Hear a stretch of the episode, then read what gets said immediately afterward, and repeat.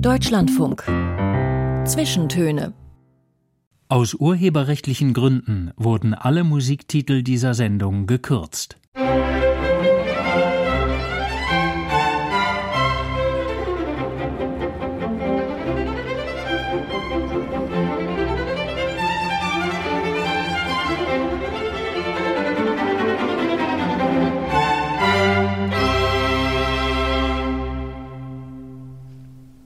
Vogelbeobachtung und Sex. Damit ist die Amerikanerin Nell Sink 2014 vom literarischen Nobody zur vielbeachteten Schriftstellerin aufgestiegen.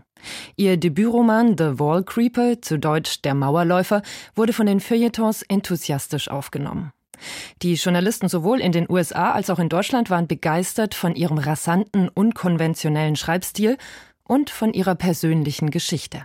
Erst mit 50 Jahren hat nämlich Nell Sink ihren ersten Roman veröffentlicht. Ermutigt und unterstützt von niemand wenigerem als dem bekannten US-Schriftsteller Jonathan Franzen. Doch bei allem Enthusiasmus merkt man den Artikeln über Nell Sink auch oft etwas Ratlosigkeit an. Denn die Autorin und ihr Werk entziehen sich jeglichen Schubladen und Eindeutigkeiten. Über ihr Leben und über ihre Arbeit möchte ich heute mit ihr in den Zwischentönen sprechen, ich bin Anna Seibt und ich freue mich, dass Sie, Nell Zink, heute bei mir im Studio sind. Äh, danke, ich freue mich auch. Gleich zu Anfang eine ganz kurze Frage. Nell Zink, was ist Ihnen heilig? Das ist eine, eine kurze und nicht ganz so einfache Frage. Aber also, dass, dass irgendetwas in diesem Leben wirklich heilig ist, das äh, glaube ich nicht wirklich. Aber dass man sowas braucht, um zu überleben, das muss, dass es schön ist, wenn man an was Höheres glaubt und daran auch, auch teilhaben kann. Das ist, das ist im Prinzip der Sinn des Lebens.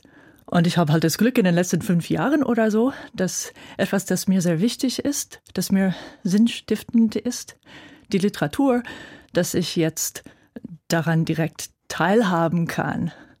Also im Sinn von so gefeiert werden, ernst genommen werden und so weiter. Das ist echt eine mehr als eine Genugtuung. Äh, die Natur ist mir auch heilig, aber daran nimmt man teil, ob man will oder nicht. Aber die Natur ist ein gutes Stichwort, weil meine Frage kommt nicht von ungefähr.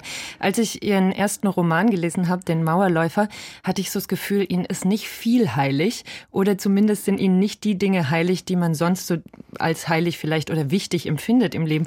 Zum Beispiel die Umweltbewegung, in der Sie ja eigentlich auch Teil sind, die wird ganz schön auf die Schippe genommen in Ihrem Buch. Und so große Ereignisse werden eigentlich eher schnell übergangen. Tod, Umzug in ein anderes Land. Was hat es damit auf sich?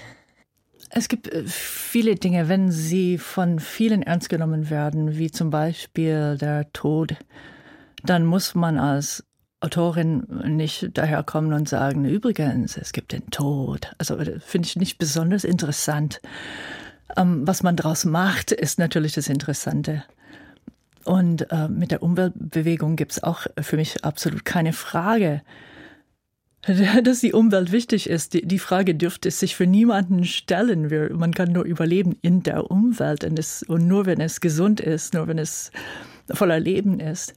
Und äh, für mich sind das zwei Seiten einer Medaille, weil eben wenn man die Umwelt ernst nimmt und dran glaubt, sagen wir mal, dann muss man sich nicht über die Bewegung dann zusammenreimen, was das ist, sondern man kann die Bewegung an irgendwas messen. Äh, ist es angemessen? Ist es wahrhaftig, was da gesagt wird? Ist die Argumentation äh, überhaupt potenziell effektiv oder nicht? Äh, sind die Ansätze wertvoll oder weniger wertvoll? Das weiß man nur, wenn man selbst eine eigene Haltung hat und nicht einfach hin und her gezogen wird vom Tagesgeschehen. Also wenn man äh, Prinzipien hat, sagen wir mal, dann, dann ist praktisch alles, was man sagt, wird, wirkt ein bisschen wie Satire. Wenn man die Realität anspricht, ist es Realsatire, fast immer in dieser Welt. Ich gebe mal kurz eine Zusammenfassung des Buchs Der Mauerläufer für die Leute, die es nicht gelesen haben. Ähm, es geht um die Hauptfigur Tiffany, die lebt mit ihrem Ehemann Steffen oder Steffen zusammen? Steven. Steven, obwohl er nicht mit V geschrieben wird? Ja, ja, so, okay. so ähm, wenn man ein bisschen anspruchsvoller ist in den USA, dann äh, verpasst man dem Sohn einen Steven mit PH. Das ist was Besseres. Es geht also um die Hauptfigur Tiffany, die mit ihrem Ehemann Steven zusammen in Bern lebt. Ähm, sie hat eigentlich nicht viel zu tun, außer gelangweilte Hausfrau zu sein, die äh, sich ihre Zeit mit außerehelichen Affären vertreibt. Er arbeitet, äh, verdient das Geld und ist nebenher leidenschaftlicher Hobby-Ornithologe, also Vogelbeobachter. Und ähm, bei einem Ausflug, ganz zu Anfang des Buches, verletzt er einen Mauerläufer, also einen Vogel mit dem Auto und nimmt den mit, mit zu sich nach Hause und äh, peppelt ihn wieder auf. Vielleicht zitiere ich mal den ersten Satz des Mauerläufers, den fand ich sehr schön, weil der äh, bringt eigentlich schon alles, was dann im Buch später kommt. Ich schaute gerade auf die Karte, als Steven plötzlich ausscherte, gegen den Felsen schrammte und die Fehlgeburt verursachte. Und dann kommen 200 Seiten und man hört eigentlich nie wieder was von dieser Fehlgeburt, sondern nur von dem Mauerläufer, der die Fehlgeburt eigentlich verursacht hat. Ah, das würde ich nicht sagen, äh, weil sie, sie redet davon, wie sie, äh, wenn sie an die Ereignisse ins, im Krankenhaus denkt, also es ist nicht, nicht ganz direkt, aber dass sie dann so, so heilen muss wie ein, wie ein äh, Baumstamm in der Brandung. Ähm, aber sie ist eine Figur, die, die, die, es ist eine Ich-Erzählung, die erzählt alles selbst und da blendet sie gerne ihre eigenen Wünsche und Vorstellungen aus, weil sie sie einfach als unangemessen empfindet. Und äh, sie unterordnet sich aber zum Teil auch äh, denkt sie selbst aus Faulheit, weil sie hat ein, einfach einen Mann gefunden, der bereit ist, die Miete zu zahlen. Und äh, so wild auf ihre Pseudokarriere als Sekretärin in Philadelphia war sie nicht. Also dann, äh, dann äh, geht sie einfach mit. Und ähm, auch als meine Freunde äh, den Roman, das Manuskript anfangs gelesen haben, sagten sie, wer ist denn diese Tussi? Ich würde sie gerne erwürgen, weil sie so passiv ist. Und äh, ich wollte natürlich nicht sagen, dass, äh, also damit kann ich mich identifizieren. Ich kenne diese Haltung. Sie kennen diese Haltung. Ich glaube, es gibt auch viele Themen in dem Roman, die Sie auch persönlich betreffen, oder? Wie eingangs schon erwähnt, die, die Umweltbewegung zum Beispiel. Also die Umweltbewegung war für mich an, in der Zeit absolut zentral. Und natürlich das, äh, das, das, äh, die, die Entstehung des Romans hängt auch ganz direkt damit zusammen, weil ich es äh, geschrieben habe. Das ist eine Exzentrizität, mit der ich mich kaum noch identifizieren kann. Es ist schwierig, mir das überhaupt noch vorzustellen, aber ich habe das wirklich, äh, den ganzen Roman nur für Jonathan Franzen geschrieben, aus einer Laune heraus, um ihm zu beweisen, dass ich Roman schreiben kann. Also das war äh, die Zielsetzung. Da müssen wir von vorne, glaube ich, anfangen. Wie kam es dazu, dass Sie Jonathan Franzen, dem großen US-Autor, beweisen müssen, dass Sie Romane schreiben können? Ich war Vogelschützerin, da war ich aktiv in der Szene und auch äh, Medienwissenschaftlerin. Da habe ich promoviert an der Uni Tübingen und äh, ähm, ich habe mir ganz ernsthafte Gedanken zur Ästhetik des Vogelschutzes gemacht. Also wie kann man diese Botschaft rüberbringen, dass es auch von Menschen außerhalb der Szene überhaupt wahrgenommen wird? Und äh, Jonathan Franzen seine Romane hatte ich nicht gelesen, kannte ich nicht, aber seinen Journalismus kannte ich. Und zwar hat er 2010 oder so einen Artikel über den Vogelmord am Mittelmeer geschrieben und darin Im The New Yorker. in The New Yorker und äh, darin kein Wort zum westlichen Balkan gesagt und das fand ich ein Skandal. Dann habe ich ihm einfach einen sehr freundlichen Brief geschrieben, aber eben weil er Schriftsteller ist, habe ich mir Mühe gegeben mit dem Brief. Also ich habe das nicht besonders inkohärent geschrieben oder so. Ich habe es eher gut gemacht. Und die Antwort, die dann kam nach Monaten, war hochinteressant. Um den Balkan kümmere ich mich. Äh, gut, da wusste ich alles nicht, aber Sie schreiben auch extrem gut. Äh, ich würde gerne Ihre Bücher lesen. Also, das hat er nach einer E-Mail gesagt? Genau. Wow.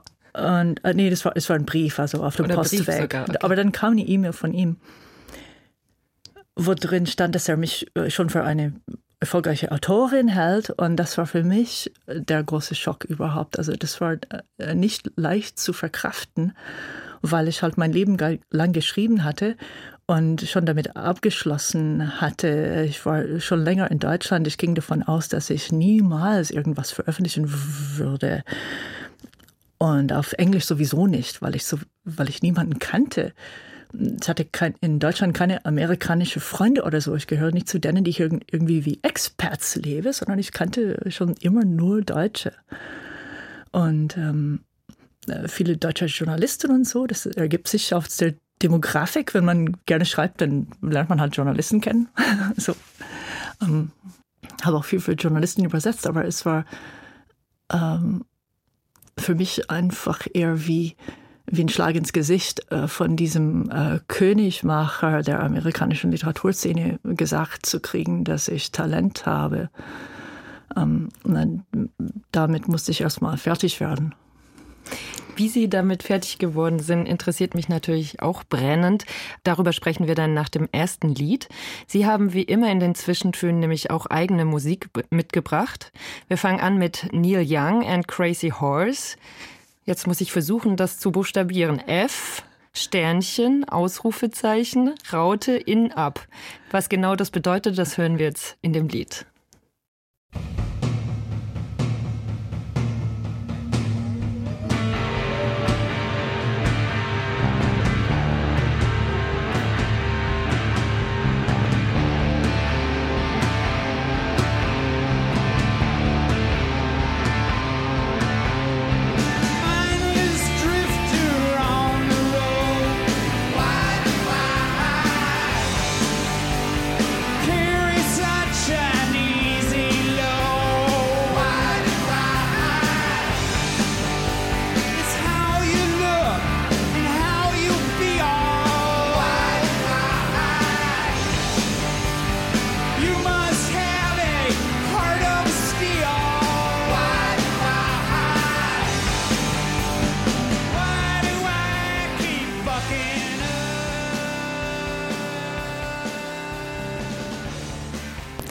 Die Schriftstellerin Nell Sink heute zu Gast bei den Zwischentönen. Und wir haben gehört Neil Young and Crazy Horse. Warum haben Sie sich dieses Lied ausgesucht? Äh, weil äh, diese Vorstellung, darf man das sagen? Ich denke schon. Also, dass er halt äh, Mist baut, sagen wir mal. Also, why do I keep fucking up? Das, äh, eigentlich denke ich an da immer ein ganz bestimmtes Ereignis, als ich mit meinem alten Onkel, der ist weit über 80 inzwischen. Und er hat äh, auch im Leben immer wieder massiv Pech gehabt. Also so wie ich früher, sagen wir mal. Ähm, nichts Entsetzliches, aber halt immer wieder einfach Fehler gemacht. Und, äh, es war so ein Bonding-Experience. Wir saßen am Esstisch und, und, er sagte selbst und so, äh, solche Dinge sagt er normalerweise nicht, solche Worte. Sagte, I'm just a fuck up. als wenn es was Genetisches wäre.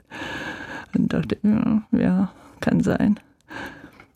Aber Sie haben ja, ich weiß gar nicht, wann war das, 2010, dann mit Jonathan Franzen quasi nochmal so ein ganz neues Kapitel angefangen. Ich fand das ganz interessant. In der Presse wird es oft so dargestellt, als ob er ihr Mäzen gewesen wäre und äh, wie so ein Erweckungserlebnis. Dann habe ich aber Interviews mit ihnen mir angeschaut und da hatte ich so das Gefühl, es ist, ihre Freundschaft zu ihm ist eher so eine Art Hassliebe auch.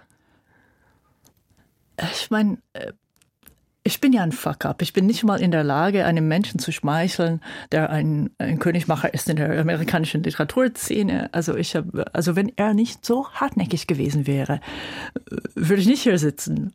Ähm, er hat einfach äh, so keine Gefangene genommen. Er hat einfach gesagt, okay, sie, ich werde sie pushen, ich werde ihr, ihnen helfen. Er hat äh, nicht gezögert und nicht aufgegeben, weil ich einfach äh, meine also es ist komisch, das im Radio zu sagen, aber ich, ich gehe halt meine Wege. Ich bin, weiß nicht, äh, eigen oder eigenständig oder individualistisch oder sonst was, aber ich kann, ich habe das Gefühl, ich kann auch selbst nichts dafür und das ist für mich als Künstlerin natürlich sowas wie äh, die Versicherungspolice, also das schützt mich vor, vor dem Ausverkauf. Ich dass er quasi nicht. schuld ist, dass die Schriftstellerin jetzt Nein, äh, äh veröffentlichte nee, Schriftstellerin nee, was ich sagen wollte ist, äh, ich, ich, auch wenn ich den total Ausverkauf anstreben würde, wenn ich mich versucht hätte, bei, mich bei ihm anzubiedern und alles richtig zu machen, um Bestseller zu schreiben, es wäre mir nicht gelungen, weil ich ein Fuck-up bin. Und das ist halt, das ist äh, sowas, dieses äh, unfreiwillige Künstlertum. Aber er hat ja was in Ihnen gesehen. Wie ging das dann weiter? Dann hat er gesagt, Sie müssen veröffentlichen. Was er gesehen hat, was er gesehen hat war, dass ich schreiben kann. Und das ist, äh, das war vermutlich nie so besonders häufig. Und das ist inzwischen immer seltener. Weil es ist nicht so, als wenn die Jugend von heute äh, so aufwachsen würde wie ich. Ich meine, ich habe äh, jede Woche zehn Bücher gelesen und manchmal die Nacht durch Bücher gelesen und jetzt wäre das irgendwie äh, Fortnite oder World of Warcraft. Also das hätte mit Lesen gar nichts mehr zu tun. Ähm, das ist das, was, was schlaue junge Menschen jetzt machen. Und äh, also ich hab, hatte einfach ich habe mich immer an den Größen der Literaturgeschichte gemessen. Ich dachte, naja, ich bin einfach keine Dostoevsky, ich kann ja nichts dafür. Oder Dostojewskaja oder wie das.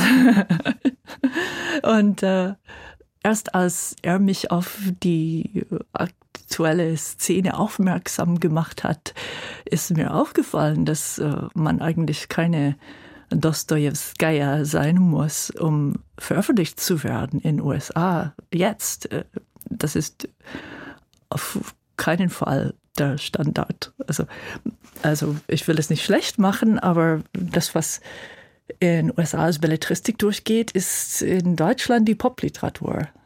Also Deutschland, der hat eine, die Deutschen haben einen sehr hohen Bildungsgrad und tolerieren auch sehr viel schwierigere Literatur. Und äh, dort hat er sofort gesehen, dass ich mich da äh, quasi in der Champions League einklinken kann.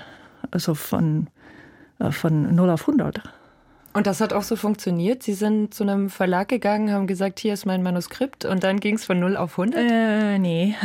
Ich, äh, zuerst muss ich, musste ich einen Verlag finden. Aber was, was er vergessen hatte, war, er dachte einfach, okay, was sie schreibt, ist schon ein bisschen komisch. Das ist nicht so äh, massentauglich. Und dann ging er zu kleinen Verlagen, kleinen unabhängigen Verlagen. Und was er vergessen hatte, ist, dass er, Jonathan Franzen, bei diesen Verlagen äh, seit ungefähr zehn Jahren komplett unten durch ist, was eine, wegen einem Aufsatz, was er einmal geschrieben hat.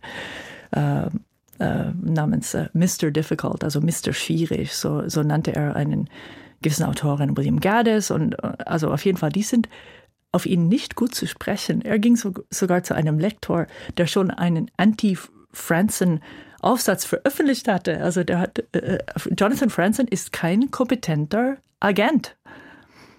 Und dann nach ungefähr neun Monaten, wo er halt nichts erreicht hat, dann habe ich, weil mir äh, also auf dem Tipp von einem Bekannten in Tübingen hin habe ich ein, das, das Manuskript vom Mauerläufer dann an einen mini kleinen Verlag in St. Louis, Missouri geschickt und die haben sofort angebissen.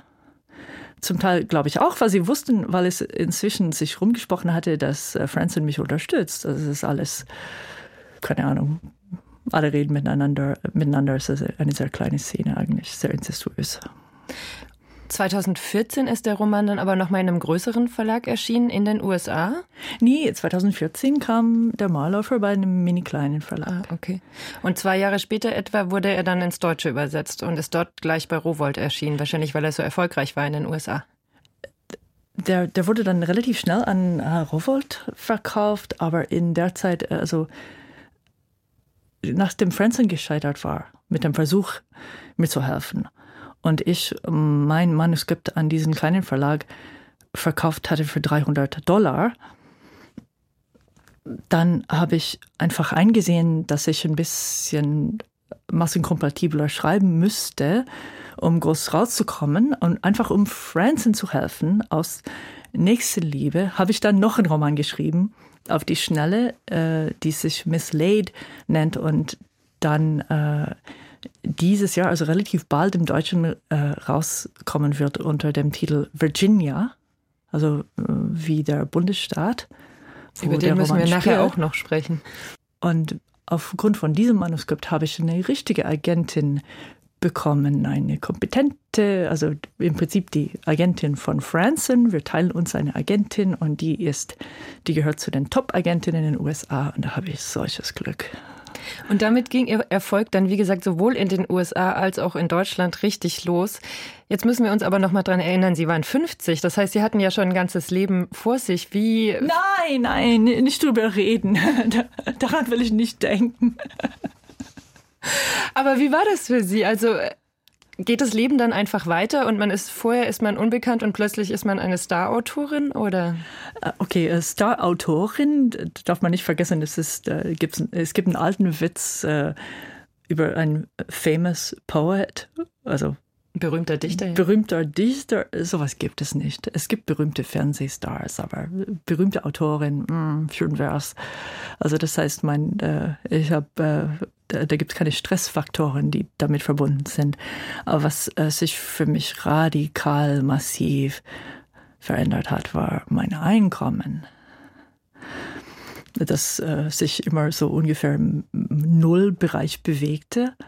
Ähm, und jetzt äh, auf jeden Fall sehr solide Mittelschicht ist. Und das ist natürlich wie, das ist so eine Erleichterung. Das ist äh, Bedingung, also ich könnte jetzt einfach mich äh, zur Ruhe begeben und ich hätte ein bedingungsloses Grundeinkommen für den Rest meines Lebens und äh, keine Sorgen. Und das ist, das ist so genial. Also für mich als Künstlerin meine ich, wegen der zusätzlichen Freiheit. Als ihr Ruhm oder Ihr Erfolg begann, da haben Sie ja schon in Deutschland gelebt. Über den Weg von den USA nach Deutschland müssen wir auf jeden Fall noch sprechen, von Virginia nach Bad Belzig in Brandenburg. Vor den Nachrichten hören wir jetzt aber noch ein Lied, das Sie uns mitgebracht haben, und zwar The Congos, Children Crying. Was verbindet Sie mit diesem Lied?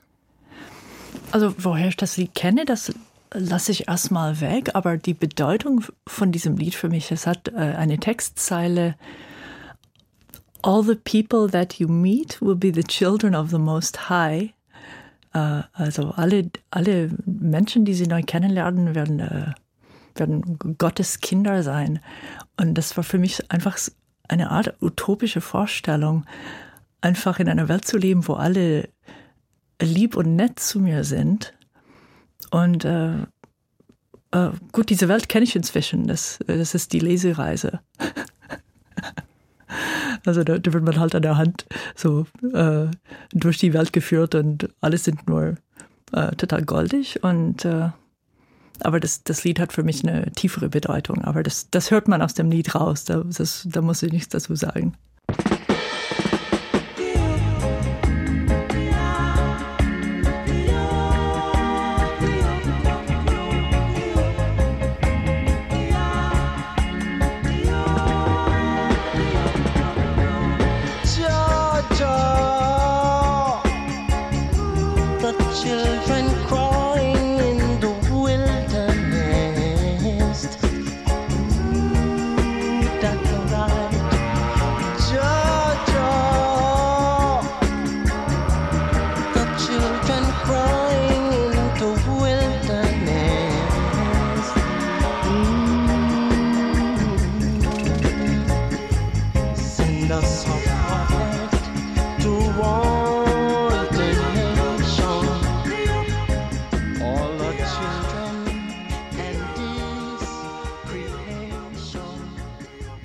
Die Zwischentöne mit Anna Seibt am Mikrofon. Mein heutiger Gast ist Nell Sink. Sie ist Schriftstellerin, ist in den USA geboren, lebt aber seit 20 Jahren in Deutschland inzwischen.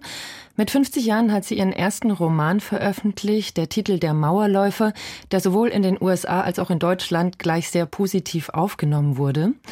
Und vor den Nachrichten Nell Sink haben Sie kurz die Zeit vor Ihrem Erfolg erwähnt. Fangen wir mal ganz vorne an. Sie sind in Kalifornien geboren. Mit sieben, glaube ich, dann von der einen Küste in den USA zur anderen gezogen, nach Virginia. Wie war das, Ihre Kindheit? Es war nicht einfach, weil äh, also die Umstellung von äh, Kalifornien aus Virginia äh, hätte äh, nicht schwieriger sein können. Also für mich persönlich, also meine, ähm, meine Eltern waren nicht wild auf diese Veränderung. Es war einfach beruflich bedingt äh, von meinem Vater. Mein, meine Mutter hatte in Kalifornien sehr viel Tennis gespielt. In Virginia äh, nicht, gab es nicht mal einen Tennisplatz. Ähm, wir waren äh, auf dem Land, mitten im Wald und erstmal völlig aufgeschmissen. Also da, das war noch der tiefe Süden. Ich erinnere mich noch, wie als mir zum ersten Mal gesagt äh, wurde von einer Freundin von einer neuen Bekannten in der dritten Klasse nach dem Umzug sagte sie, sie, sie, äh, sie würde eine farbige Frau kennen und ich habe mir das ganz interessant vorgestellt. Ich dachte, oh, die Frau, vielleicht hat sie so Regenbogenfarben überall auf dem ganzen Körper. Das würde ich gerne mal sehen.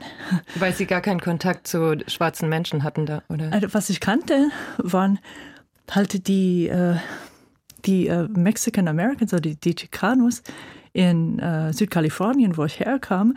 Und die waren die wurden nicht als minderwertig angesehen. Im Gegenteil, die waren schöner, hübscher, hatten besseres Essen. Alle vergötterten sie, so, soweit ich wusste. Und in Virginia war das dann ein ganz anderer Ton. In Virginia war in so ungefähr im Jahr davor die Rassentrennung in den Schulen aufgehoben worden, endlich. Also natürlich offiziell seit 54. Aber die hatten die schwarze Schule erst kürzlich äh, zugemacht und die. Das war Ende der 60er Jahre. Das war Anfang der 70er. Und äh, es war einfach äh, keine schöne Atmosphäre, absolut nicht. Und wie war der Ton innerhalb Ihrer Familie? Ihre Eltern haben, glaube ich, beide beim Militär gearbeitet.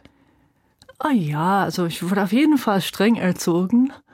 Ähm, ähm, meine Mutter war auf jeden Fall eine Feministin der ersten Stunde.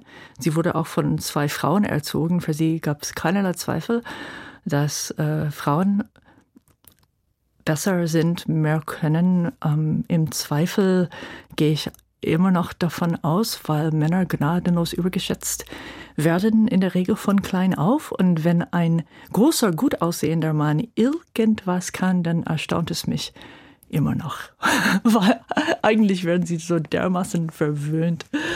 Ähm, also es gibt viele Schriftstellerinnen, die ich kenne, die, die äh, immer sagen, die müssen jetzt anfangen, Frauen zu lesen, so weibliche Autorinnen ernst zu nehmen.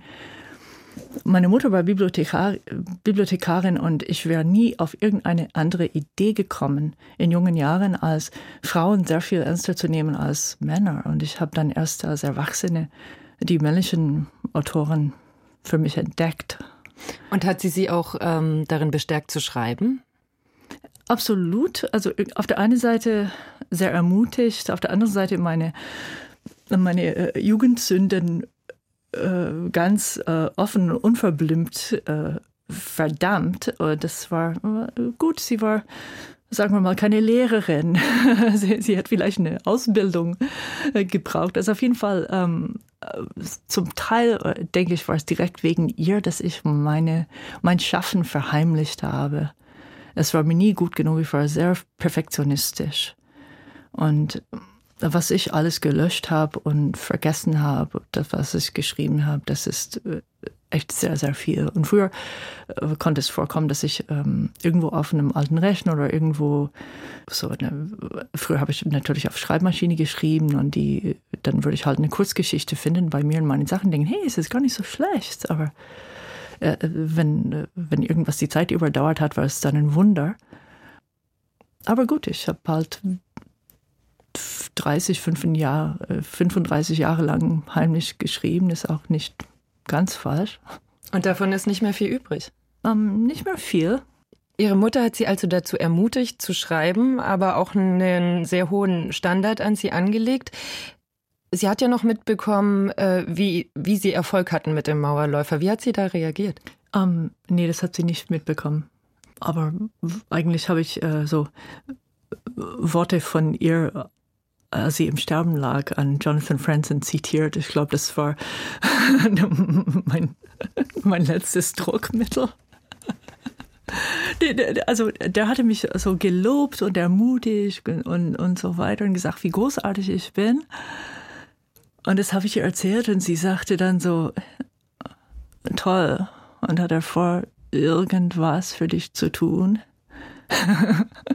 und ich dachte, wenn, wenn eine sterbende Frau äh, sowas von sich gibt, dann kann man es auch zitieren. Also sorry, ich, ich, musste halt richtig dafür kämpfen, dass, dass mir geholfen wurde, aber alleine hätte ich es nicht geschafft. Das bin ich, wie ich die Straßen lang gehe, mit meiner Freundin im Arm.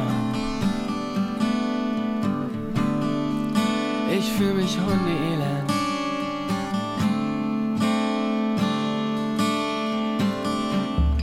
Einem Zimmer, fast wie deinem, sitze ich und schreibe aus meiner Sicht der Dinge.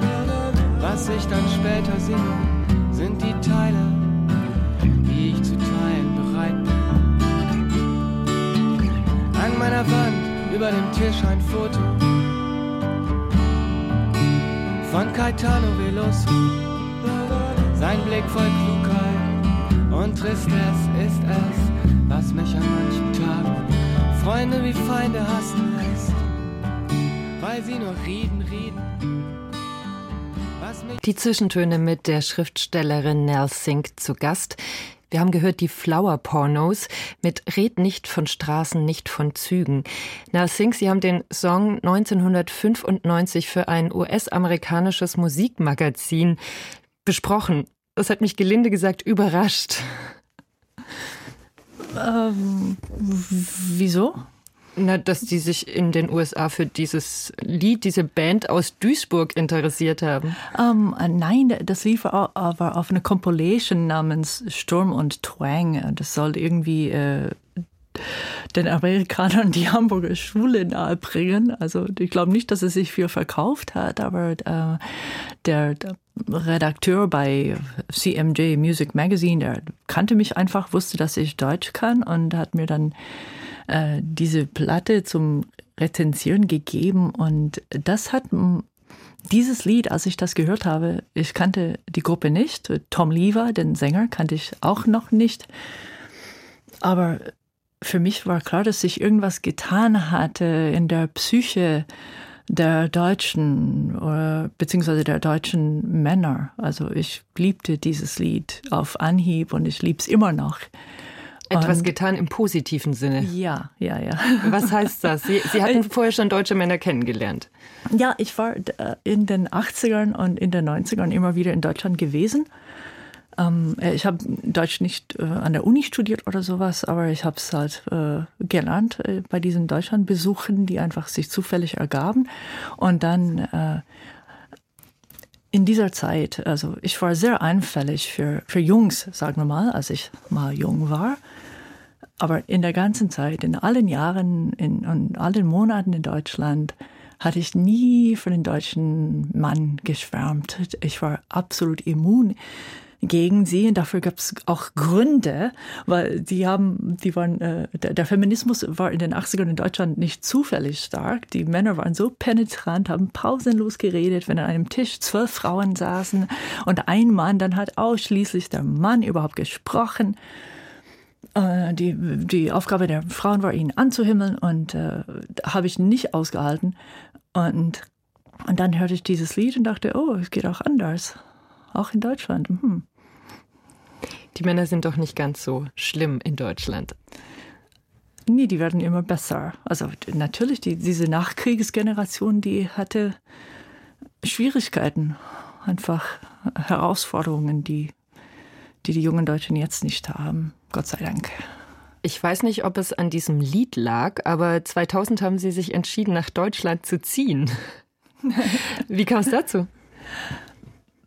Also um ganz ehrlich zu sein, hing es auch damit zusammen, dass ich immun gegen deutsche Männer war. Also ich, ich dachte, ich, also wenn ich mich weiterhin dauernd in Männer verliebe, dann ähm, habe ich nie Zeit zum Schreiben und äh, nie wirklich meine Freiheit. äh, dann gehe ich halt irgendwo hin, wo es halt, wo, wo mir das nicht passiert. Wo diese romantische Liebe einfach gar nicht aufkommt. Ähm, also was, was an die Stelle der romantischen Liebe getreten ist, da, darauf will ich nicht näher eingehen. Aber. Jetzt interessiert es mich aber natürlich. naja, ich hatte eine, eine Freundin in Tübingen und so, soweit ich das feststellen konnte, hat sie schon tatsächlich mit jedem einzelnen Mann in Tübingen geschlafen und die konnte mir dann genau sagen, wie es bei jedem ist. Ich musste gar keine Experimente eingehen. Ich konnte einfach so verlässliche Informationen bekommen im Voraus. Das ist doch, doch ein geniales System, oder? Sie sind also nach Tübingen gezogen, 2000, und haben sich entschieden, auch erstmal zu studieren. Naja, das wurde für mich entschieden, äh, quasi indirekt äh, vom deutschen Staat. Die wollten mir trotz äh, anders kein Visum geben. In Tübingen haben Sie promoviert in Medienwissenschaft. Ja. Und Ihre Dissertation wurde zunächst abgelehnt. Wieso das? Naja, den, den ersten Entwurf, da hat der, mein Doktorvater gesagt, Doktorvater gesagt, das ist ein Roman und kein, äh, keine Dissertation, kannst du nicht bitte mal was mit Fußnoten machen? Und dann, dann habe ich mich dann durchgewurstelt mit, äh, mit ein paar Fußnoten. Und dann habe ich äh, das Rigorosum knapp überlebt äh, ich bin dann in einem katatonischen Zustand. Also jetzt bin ich vielleicht ein bisschen nervös, weil ich im Radio bin und meine Stimme zittert ein wenig und ich mache ein paar Versprecher. Aber bei äh, meiner mündlichen Prüfung kam ich in Schockstarre, konnte mich weder bewegen noch sonst was machen. Und dann wurde ich halt runtergestuft von Magna Cum Laude auf Cum Laude.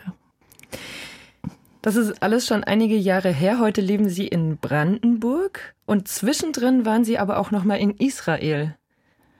Also zwischen äh, 97 und 2000, also vor Deutschland, war ah, okay. ich in Israel. Und, und, nach Tübingen bin ich zum Teil deswegen gezogen, weil es einfach das Gegenteil von Israel ist. Das Zimmer, das ich dort bezogen habe, war denkbar dunkel, kriegte niemals direkte Sonne. Ich wollte die Sonne nie wieder sehen, als ich aus Israel kam.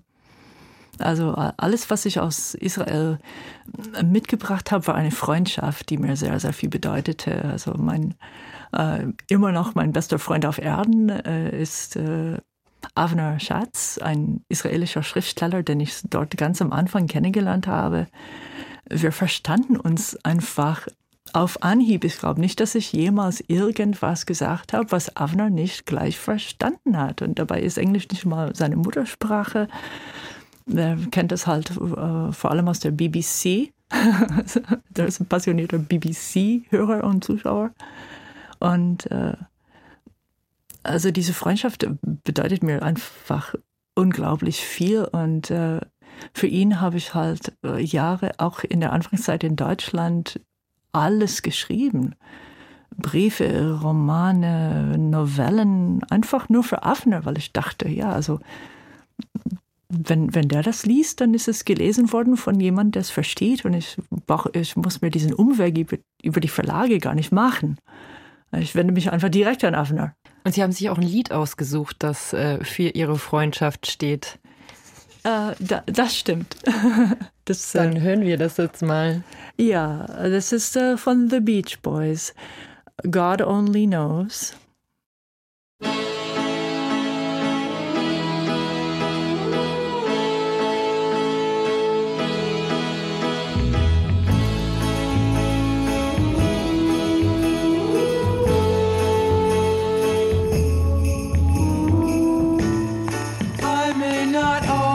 Love you. But long as there are stars above you, you never need to doubt it. I'll make you so sure about it. God only knows what I'd be without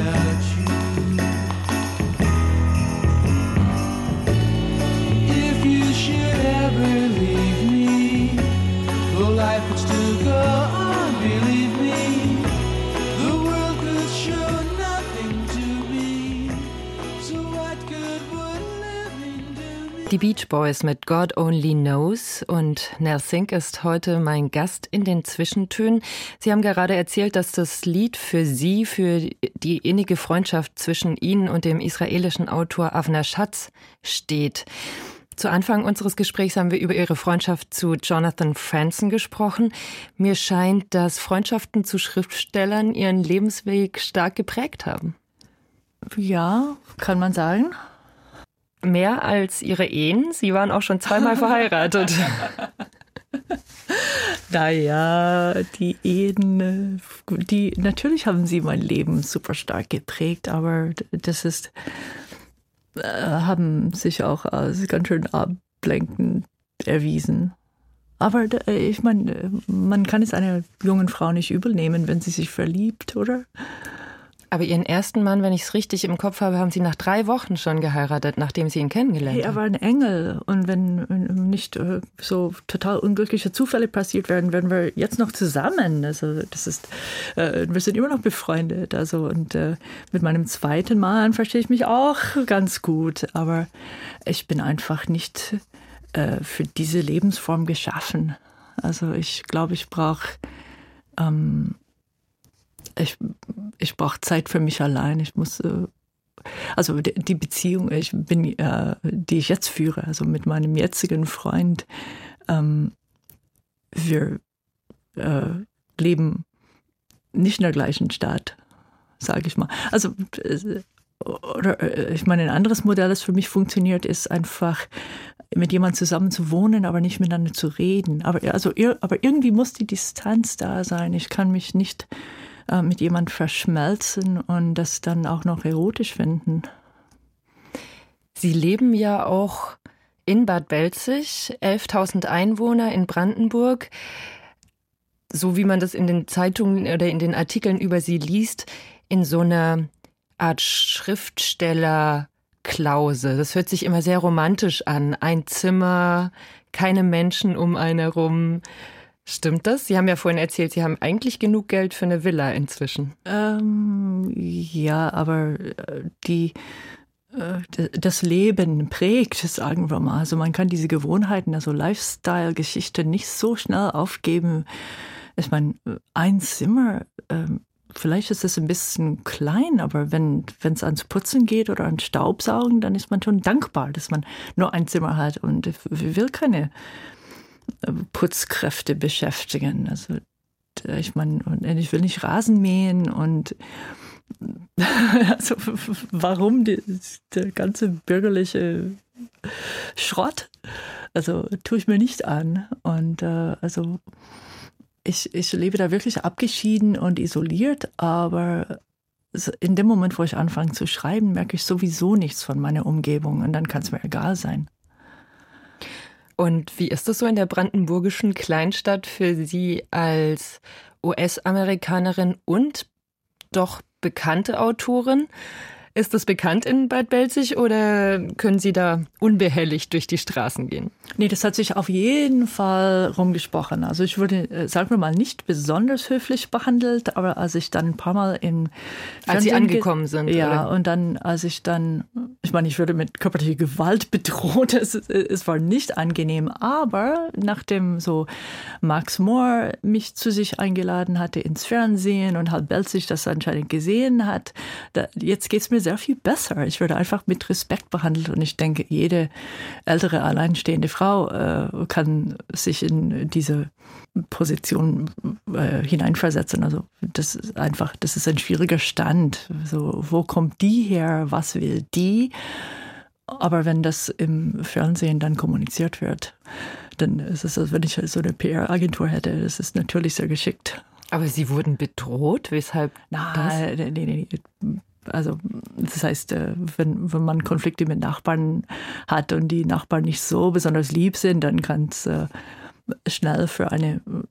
Also das sind halt die Sachen, wenn, wenn man alleine, alleine lebt und weiblich ist und in, mitten in der brandenburgischen Pampa, dann muss man halt ähm, ja Sie haben sich ja aber für Bad Belzig aus freien Stücken entschieden. Warum denn eigentlich nicht Berlin? Also man würde ja denken, als Schriftsteller Berlin, hier ist eine große Szene, hier ist man angebunden. Sie wollen Ihre Ruhe haben. Ich bin ruhebedürftig. Berlin ist für mich ein Moloch. Also nach drei Tagen Berlin äh, habe ich so einen Adrenalinpegel und fange fang an, ein bisschen aggressiv zu werden. Das kann ich nicht gebrauchen, das mag ich nicht. Und jetzt kommen wir wieder zum Anfang unseres Gesprächs und dem Mauerläufer. Sie können wahrscheinlich auch gut Vögel beobachten dort, oder?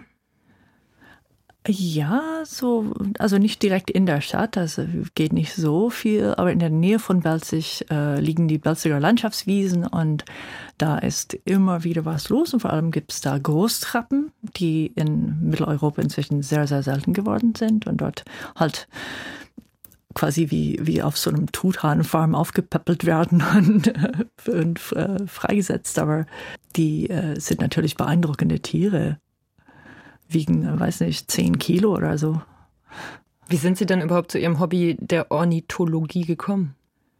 Ähm, ich meine, ich war schon immer naturlieb, also habe das so umweltbewegt, habe das immer sehr, sehr ernst genommen, habe vor allem Wälder geliebt, also leidenschaftlich geliebt, so dass ich halt, ich habe in meiner New Yorker Zeit dann Geld gespendet an äh, Earth First oder so, an so radikale Umweltorganisationen, aber ich konnte ihre Newsletters, also ihre Mitteilungen nicht lesen, ohne zu heulen, weil da schon wieder irgendein Urwald gefällt wird.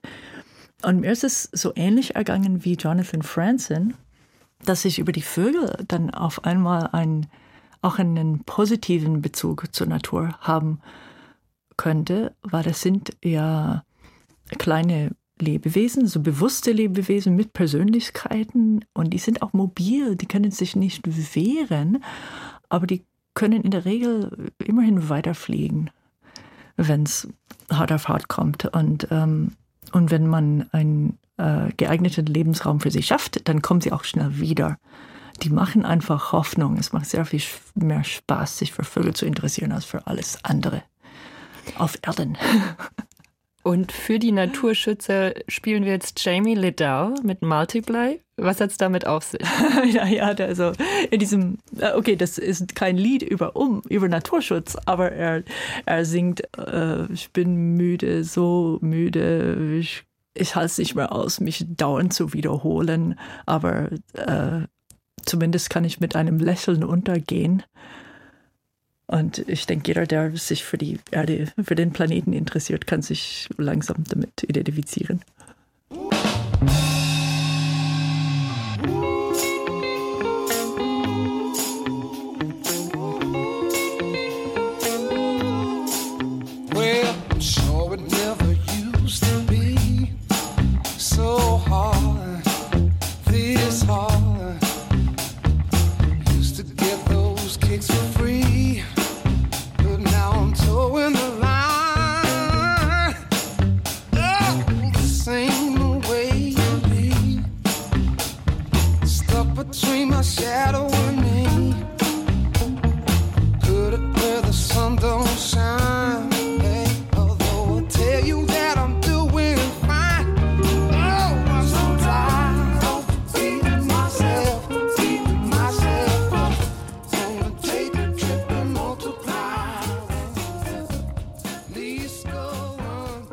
Haben wir darüber geredet, über Ihre zahllosen Umzüge von Kalifornien nach Virginia, nach Israel, nach Tübingen, bis jetzt nach Brandenburg. Wir haben darüber geredet, dass Sie mit 50 nochmal einen neuen Lebensabschnitt angefangen haben, indem Sie Ihr ersten Roman veröffentlicht haben. Worüber wir noch gar nicht geredet haben, Nell Sink, ist, von was haben Sie vorher eigentlich gelebt?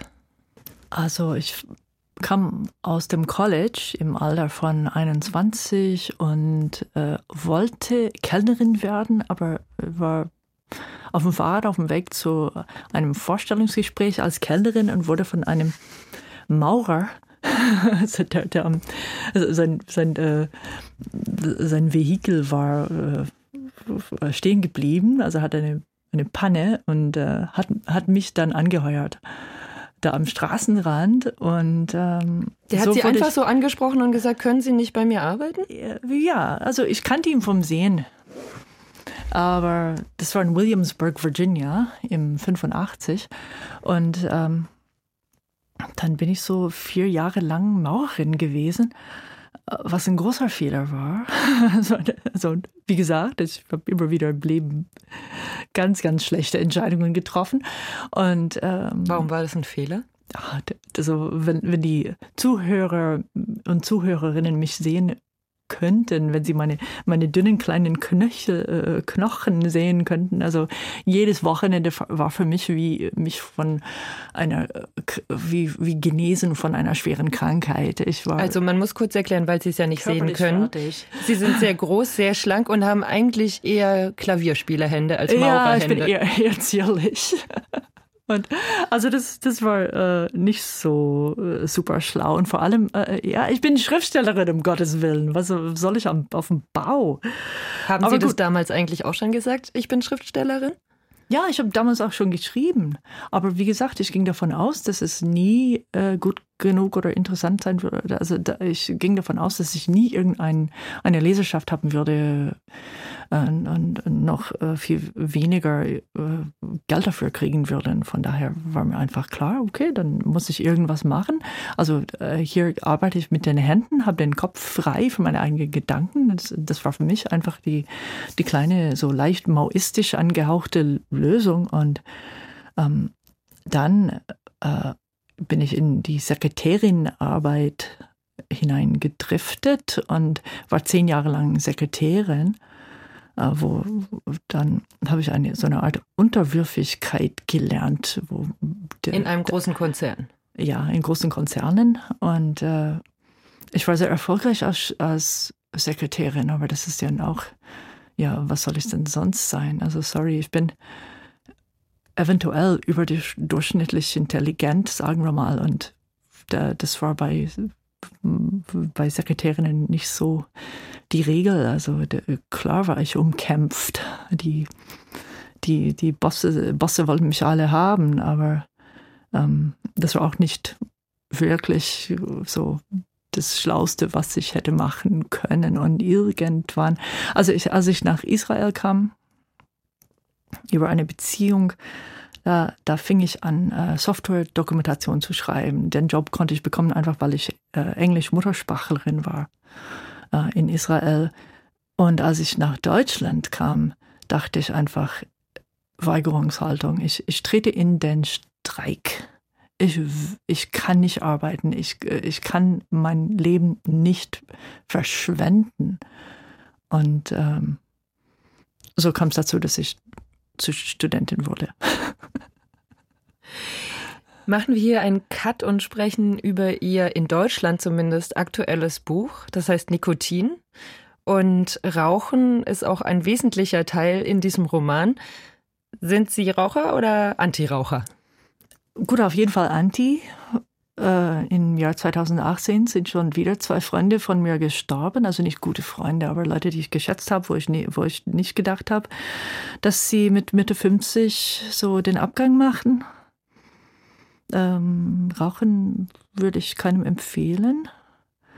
Ich habe es auch noch nie gemacht, zum Teil auch, weil ich einfach die Erlaubnis hatte von meiner Mutter. Sie sagte, also, sobald ich äh, zwölf Jahre alt war, sagte sie, jetzt bist du zwölf, jetzt kannst du rauchen, aber wenn du anfangen wirst, dann musst du vorher zu mir kommen, damit ich dir das beibringe, damit du mich nicht vor aller Welt blamierst.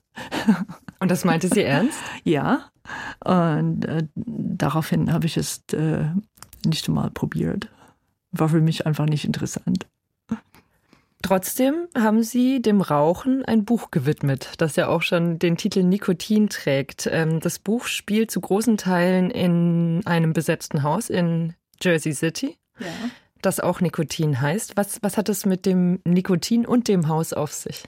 Also das ist eine es ist eine Szene voller politischer Aktivisten, die in so einer Art äh, oh, da, da, da gibt es Beispiele dafür in Tübingen, in Freiburg und so, so ähm, wo, wo einfach besetzte Häuser in Selbstverwaltung über eine Schirmorganisation verwaltet werden. Und äh, dieses Haus gehört auch dazu, aber die Belegschaft, also die Menschen, die in dem Haus wohnen, die haben kein politisches Projekt gemeinsam, sondern das, was sie gemeinsam haben, ist, dass sie alle Raucher sind und weil sie rauchen, können sie in keinem anderen Haus wohnen. Das wird ihnen einfach nicht erlaubt. Es ist halt USA, es ist Jahr 2016 äh, und das Rauchen ist verpönt. Für was steht das Rauchen in dem Buch? Also das Buch heißt so, das Haus heißt so und es wird sehr viel geraucht. Ist das, ähm, hat es eine tiefere Bedeutung? Also was die, äh, das thematisiere ich auch direkt in dem Buch. Also was die Leute gemeinsam haben, ist, dass die diskriminiert werden. Ich finde, dass die äh, Diskriminierung von Rauchern, obwohl ich natürlich für das, äh, ich bin gegen das Rauchen. Ich finde es traurig und schade, wenn Menschen rauchen. Vor allem, wenn ich sie mag. Also wenn Donald Trump morgen mit dem Rauchen anfangen würde, dann okay, könnte ich damit leben. Aber auf jeden Fall ähm, die, diese Menschen haben nichts gemeinsam und werden trotzdem als Gruppe wahrgenommen. Wegen etwas Äußerlichem, was Sichtbarem. Ähm, äh, ein direkter Vergleich, den man ziehen kann, ist das Kopftuch. Die Menschen, die, die Frauen, die ein Kopftuch tragen, die müssen nichts gemeinsam haben. und, äh, und äh, die sind vor allem eins, nicht männlich. Weißt du, ein, ein Mann kann wirklich ein radikaler Islamist sein, man sieht es ihm nicht an. Aber wenn ein Mensch, wenn eine Frau ein Kopftuch trägt, dann kann man sie diskriminieren. Warum? Weil sie es trägt. Und die, die Zigarette, von der Zigarette kann man behaupten, es belästigt auch, auch andere, es vergiftet auch die Umgebung. Aber eben weil es weil es ein bisschen kompliziert ist, ist es interessant, darüber zu schreiben, weil da sich sofort Widersprüche auftun, weil man sofort äh, so ein bisschen ähm, stockt und sagt, nee, nee, so kann es nicht sein. Also wenn man einen Roman schreiben will, dann braucht man genau das, etwas, das ein bisschen paradox klingt.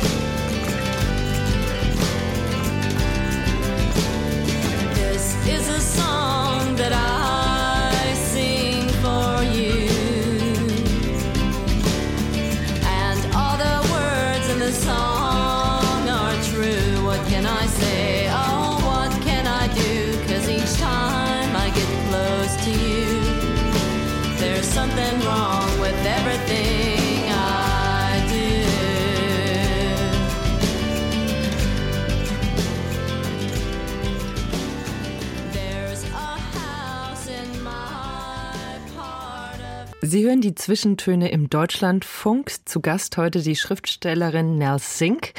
Und wie alle Gäste in den Zwischentönen hat auch Nell Sink uns Musik mitgebracht. Paula Fraser, This is a Song. Ja, This is a Song. Paula Fraser, auch von der Band Tarnation.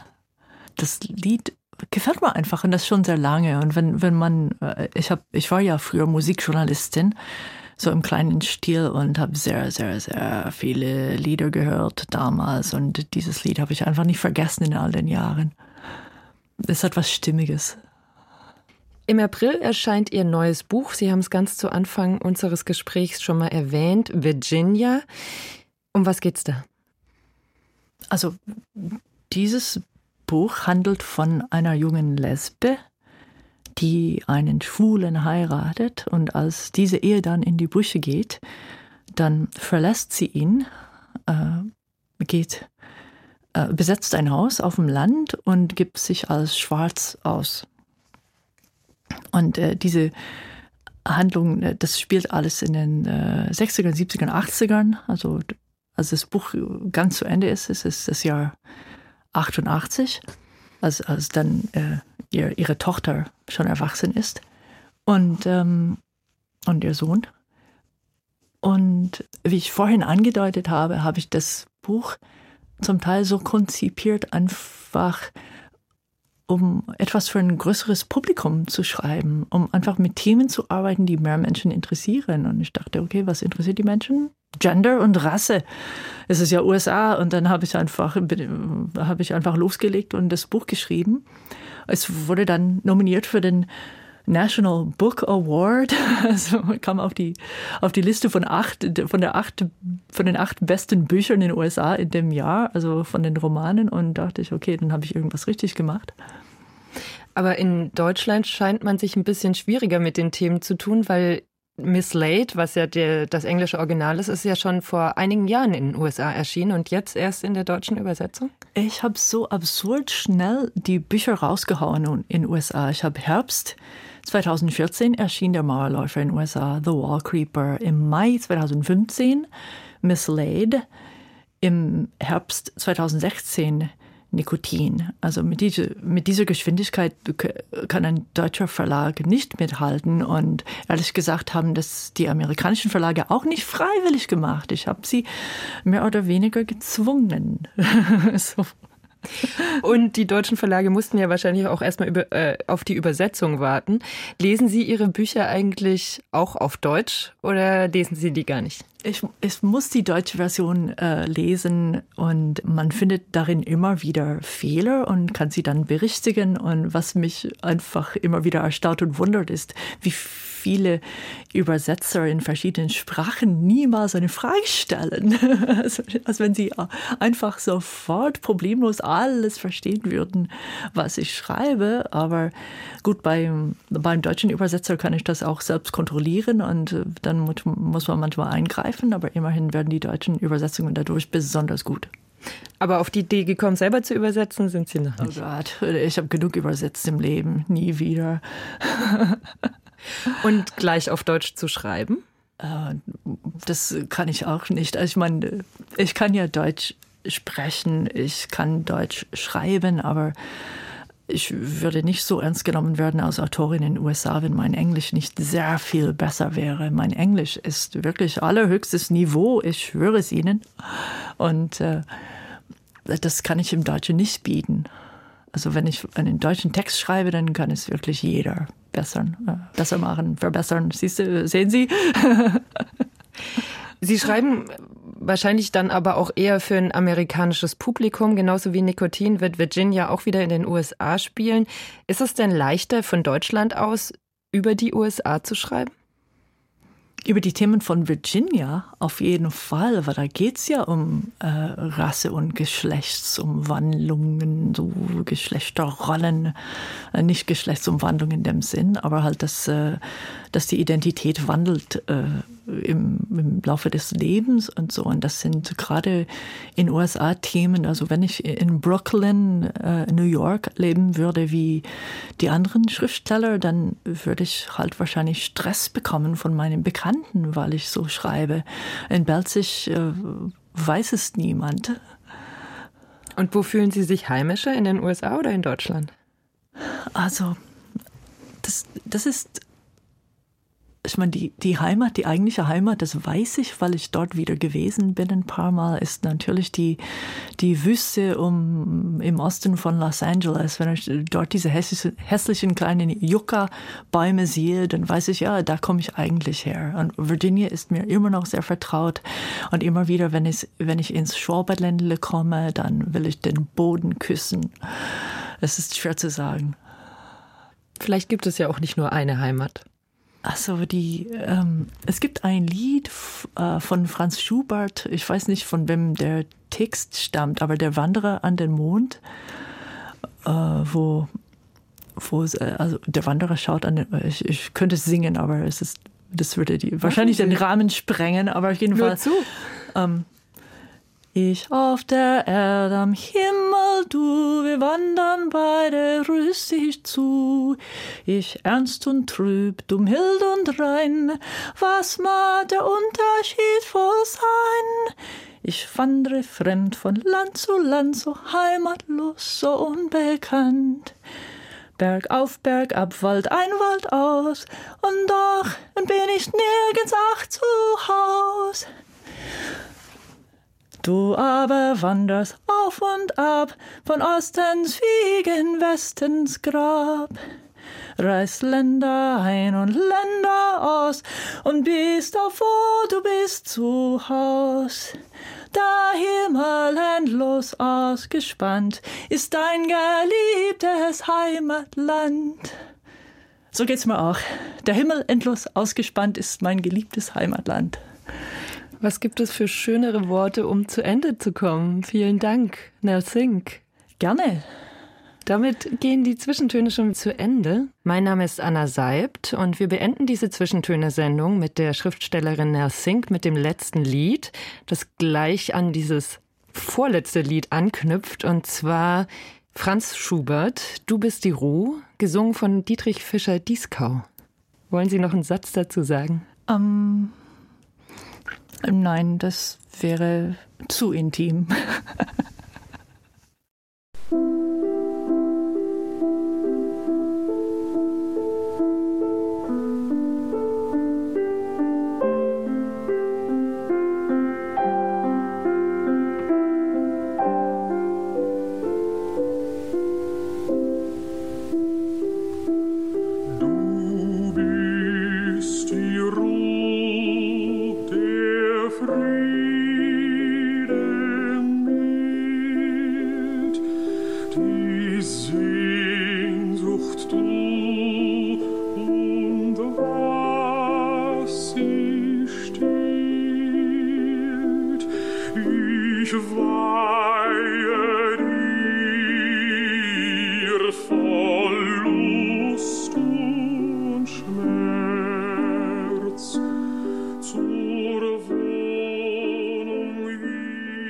urheberrechtlichen Gründen wurden alle Musiktitel dieser Sendung gekürzt